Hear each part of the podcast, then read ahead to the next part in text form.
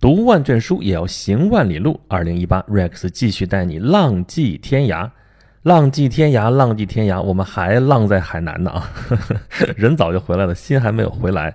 咱们前面讲了五指山，讲了万泉河啊，上回咱们说了，万泉河的入海口是一个非常特别的地方啊，咱们要单独拿出来说啊。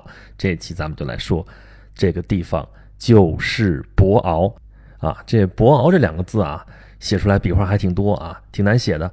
这读出来吧，其实也有点拗口啊。博鳌后面是一个纯粹的韵母开头的，没有声母，零声母的这个字啊，连在一起就容易跟前边就混在一起。博鳌，博鳌，博鳌啊！好在它拼出来也不是什么音节。你像西安这样，你知道说快了，西安，西安，西安，西安的，对吧？你注音的时候要加上那小撇儿。这个博鳌你要注音这样写的话，也得加上那小撇儿给它隔开。这个博呢，就是博学多才的博啊，博士的博。这个鳌呢，啊，就是独占鳌头那个鳌。单独拿出这两个字儿出来啊，我们可能想想还是能读得出来的，对吧？这个“博”是很常见的字，对不对？“鳌”呢，你就算第一眼不认识，你认上边也能认得差不多，对不对？但这俩字放一起，这啥意思啊？这个啊，怪里怪气的这名字哦，是个地名。行，一说地名，我们都原谅他了，因为地名咱们奇奇怪怪的名字有的是啊。就这地方啊，二十年前。能知道这地方的人都不算多啊，从全国范围来说啊。但是二十年后的今天，你说你不知道博鳌，这还是挺难的吧？就跟四十年前你跟人说深圳啊，谁知道那是个什么地方，对不对？俩字儿摆那儿你都不见得认识啊。第一个字儿深啊认识，第二个是不是都川呢？这这都还是按普通话来说的啊。我们那时候老师跟我们讲说啊，这地方当时写出来的时候，谁知道啊？按我们那儿发音就是郴川，对不对？深都不说深，要说郴，好郴川，俩字儿读出来错一对儿。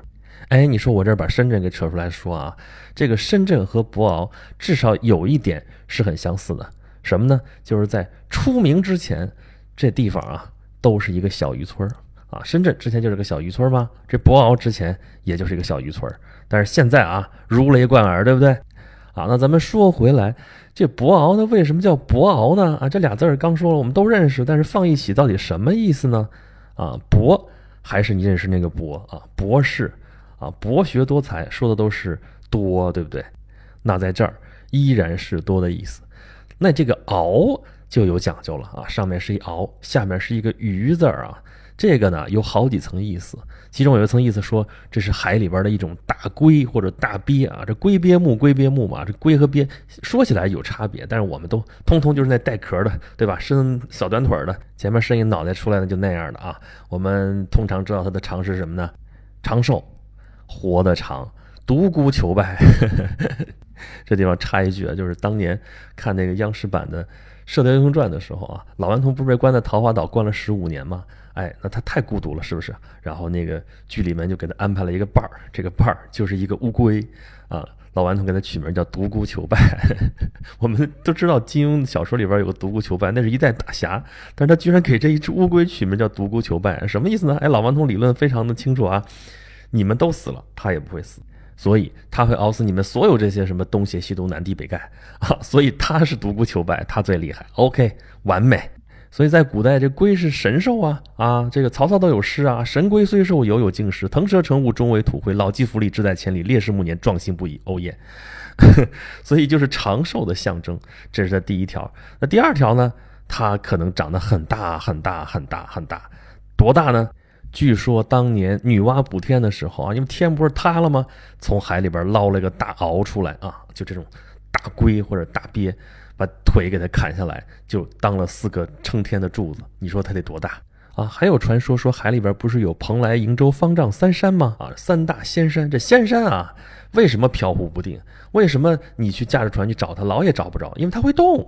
为什么会动呢？因为底下是鳌在驮着它 在游，不知道这遨游遨游是不是就这个意思啊？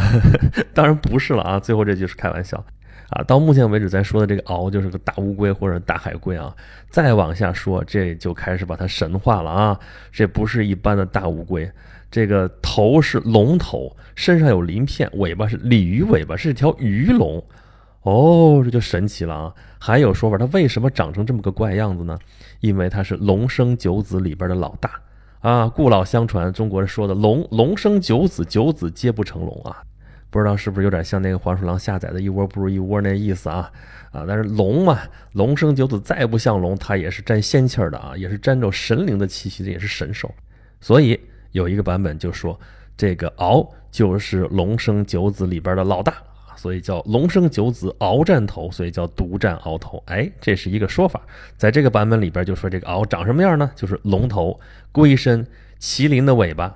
这个说法就挺像中国人造神兽的一般惯例啊。中国人造的神兽都是这种，有这个动物的头、那个动物的尾巴、那个动物的脚，对不对？龙都是这个样子的啊，更别说龙生九子了。不过啊，这版本只是其中一个版本，一家之言啊。说到龙生九子啊。那说法可就多了啊，版本也非常非常多啊。最流行的一个版本里边根本就没有敖的影子，你听听他的兄弟们都有谁啊？囚牛、睚眦、朝风、蒲牢、酸泥、拔下、避暗、避细，什么吃稳，就这些啊。这还算是一个比较通行的版本，你就听吧。如果按照这个版本来说的话，怎么也不可能有敖啊啊？为啥呢？你看这这些兄弟们名字都整整齐，都俩字儿，你敖单独一个字儿，你算怎么回事啊？啊，是吧？所以就冲这名字，中国人也不允许啊。中国人对这些事情上面啊，要求都是整整齐齐的，其实就是牵强附会啊。因为把所有的有可能是龙生九子的这些动物啊，全放在里边，可远远不止九个啊。你再加上鳌这样的，那就更多了。但其实九啊，九就是一个虚数啊，并不是说龙生九子就真的是九个啊。你这真给他凑九个出来的话，你就打破头说哪个是哪个不是，这就属于牵强附会。九是一个虚数，九是阳数之极啊，所以九就是说很多的意思啊。龙生九子就是龙生了很多不像龙的儿子，仅此而已。好吧，就算鳌也是，就算鳌它真的是龙头，那独占鳌头啊，这话也是有讲究的啊。为什么说独占鳌头呢？啊，而且说独占鳌头为什么通常都用在我们学习啊、什么比赛啊什么的前头呢？哎。一个是天上的魁星啊，他是踩在那个鳌鱼的头上，这就是第一名啊，独占鳌头。所以科考之前要去拜文曲星，要去拜魁星。再有一个还是科举考试啊，科考完了之后要发榜，发榜呢，这些进士啊就在这个宫殿台阶上面站着。他站的地方呢，底下有那个鳌鱼的那个浮雕，其实就是下水道，对吧？我们去过故宫都知道，那不就是啊，底下伸出来一脑袋，其实那水从上面顺那个嘴就能流出来。哎，那个第一名，也就是状元，他跪的那个地方就在那个鳌的那个头部，所以那就是独占鳌头。所以现在呢，就借用这个啊，说第一名你就是独占鳌头。但是说回来，说到博鳌这个地方，这个鳌啊，其实就指的是特别特别特别大、特别特别特别肥的鱼。那么博鳌放在一块儿，就是说这个地方鱼又多又大又肥。所以你看见咱们这期的标题了吧？叫好多肥鱼，说的就是博鳌。所以博鳌这两个字放在一起，那是多好的一个彩头啊！不管是对吃货也好，还是对咱们什么经济发展也好，这都是多么好的一个预期、一个前景啊！咱们说是浪迹天涯，好像是要出世的，但是看见这么多肥鱼，咱们还是入世一回吧，至少吃饱了再出。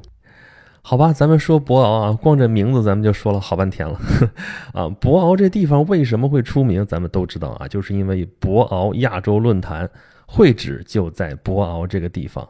从二零零一年开始啊，几乎都是每年的三四月份，在博鳌这个地方啊，要召开亚洲的区域经济论坛，就是博鳌亚洲论坛。啊，这跟那个全世界范围的什么瑞士达沃斯论坛是类似的啊，只不过那个管全世界，这个管亚洲。因为亚洲现在是经济发展的这个啊发动机引擎啊，最大的引擎就在中国这儿啊，所以这会址也就在中国。选的这地儿就选在博鳌。有关于经济发展的问题啊，因为咱们这是沿途的节目啊，所以咱不说那个东西啊，咱就说为什么选在博鳌这个地方。啊，据说当时选址的时候也是跑过好多地方的啊，但是最后定在了博鳌这地方啊，那肯定是地方有特别之处。它特别在哪儿呢？咱们开头就说了啊，博鳌这个地方是万泉河的入海口啊。你说入海口也好，说出海口也好啊，入海口就是河流入到大海里面去，对吧？你出海口，你说河流出海了，从这儿就那也行。OK，这个地方特别又特别在，它不只是万泉河的入海口，它还是另外两条河的入海口。另外两条，一条是龙吻河，一条是九曲江。也就是说，博鳌这个地方是三条河的汇聚之后的入海口。哦，这个地方就有意思了啊。不过啊，你如果不是亲身到那地方的话，你听我这说啊，三条河的汇合入海口，是不是说你站在这个地方看，那边来一条，那边来一条河，那边来一条河，三条河汇聚在这一个地方入海呢？啊，不是这个样子的啊。虽然那个样子看上去可能会比较的壮观，但是到实地去看了之后，你会发现更有意思啊。就是这三条河的汇合啊，形成了一个小小的海湾，它更像一个口袋，是一个非常长的口袋。龙滚河和九曲江在南面啊，先是汇合在了这个口袋的底部，然后这已经是一片海湾了。然后在口袋这个口的这个地方啊，万泉河又注入。又直接从这个口就流出去了，哎，而封口的这个地方有一条海滩，叫做玉带滩，它实际上就是从南面蜿蜒过来的一条小半岛。这个小半岛窄的地方真的就非常非常窄，大概也就是有几米的样子。这有点像什么呢？说一个不太恰当的比喻，就是大家听说过猪笼草吗？就那种会吃昆虫的植物啊，它会长一个小袋子。上面有个盖儿的，那盖儿平时敞开，里边有那个花蜜啊，有什么特别好吃的东西，吸引昆虫进来。进来之后把盖儿盖上，然后慢慢把它消化掉，就这样的一个东西。就那个长长的口袋，还有一个盖儿，就有点像那个啊。只不过这个盖儿呢，不是从顶上盖的，是从旁边啊，就是很窄很窄的一条，把这个海湾给环抱住。所以你要是站在这个窄窄的这个玉带滩上啊，你就能看到一个。奇景啊，就这边是广阔无垠的大海，一眼望不到头啊。再往这边看呢，就是你应该算是海湾还是算是内河，你也傻傻分不清楚。反正是入海口，水相对来说也比较的平静。而你要顺着这个玉带滩一直走，走走走，走到那个尖儿上，那就是真正的入海口。其实真的非常非常的窄，感觉一步就能跨过去啊。当然是不能的，但是真的非常非常近。那个地方。你在那个玉带滩那个尖尖上，我对面能看到的地方，就是博鳌亚洲论坛的初始会址，也就是它刚刚成立的时候是在那儿开会的。那个地方背后就是博鳌镇啊，我们那时候住也就住在那块儿。但是现在呢，博鳌亚洲论坛的永久会址就在这个小海湾抱着的这个里边有一个小岛，叫做东屿岛。不过在说这个会址之前，我要先吐槽一下海滩。对，没错，就是海南的海滩。啊，来之前我还是很有期待的，说海南的海滩多好，就是三亚的海滩多好多好。但到了之后发现满不是那么回事儿啊。咱先说这个博鳌这地方的海滩啊，沙子太粗了，硌脚。哎呀，这个玉带滩啊，尤其是当然晒的中间啊，有点脚烫脚的就不说它了，那哪个地方晒的都烫脚。但是沙子太粗了，就完全跟以前想象的都不一样啊。你说是我没去对地方吗？不能告啊。这三亚不是最好的海滩的亚龙湾吗？亚龙湾的海滩我也去了，那沙子也没多细啊，而且杂物非常非常多。听当地的人说啊，说十年前的海滩真的非常非常好，但是最近这些年台风比较多，刮来的脏东西比较多，所以海滩就不是那么好了。那是我没赶对时候，所以说这个环境保护还是非常重要的啊。虽然海南这已经是我们全国生态保护可以说是最好的一个省了吧，这个岛上都没有什么特别大的工业。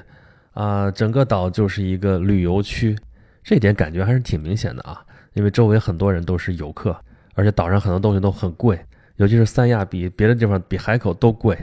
毕竟很多东西都是岛上不能生产的，都要从外地运过来。这个运费一加上去，那能不贵吗？对不对？再加上你这是旅游区，那大家的预期价格本身也比较高。啊，岛上还有一件有意思的事情啊，就是来之前我就知道海南岛的整个高速公路是不收费的啊。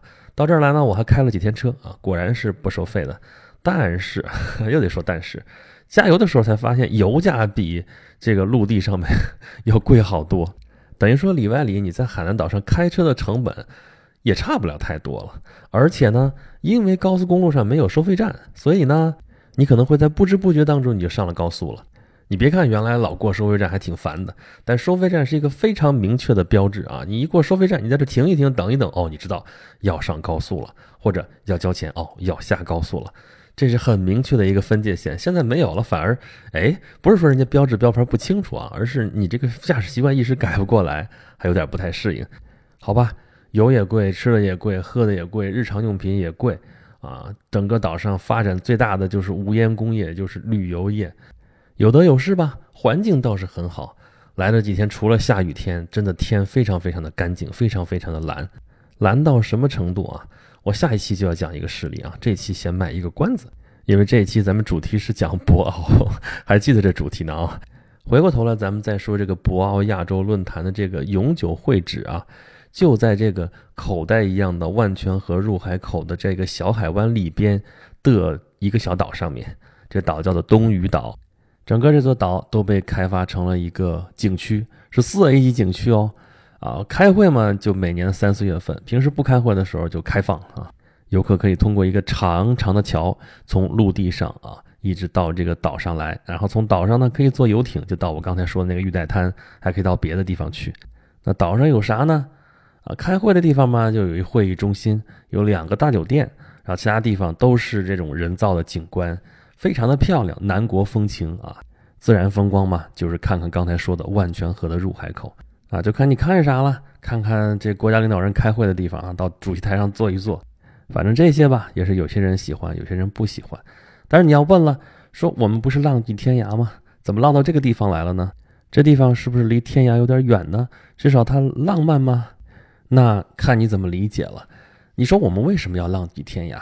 我们从这个系列节目第一期就开始探讨这个问题，啊，其实就是我们在我们自己的生活当中过得有点烦了，所以我们想到一个没有我们现实生活当中那么多烦恼的地方，啊，倒空我们自己。让我们去感受一些我们平时生活当中遇不到的一些东西，那这也平时我们也遇不到的东西吧，来感受感受，好像也没什么不好。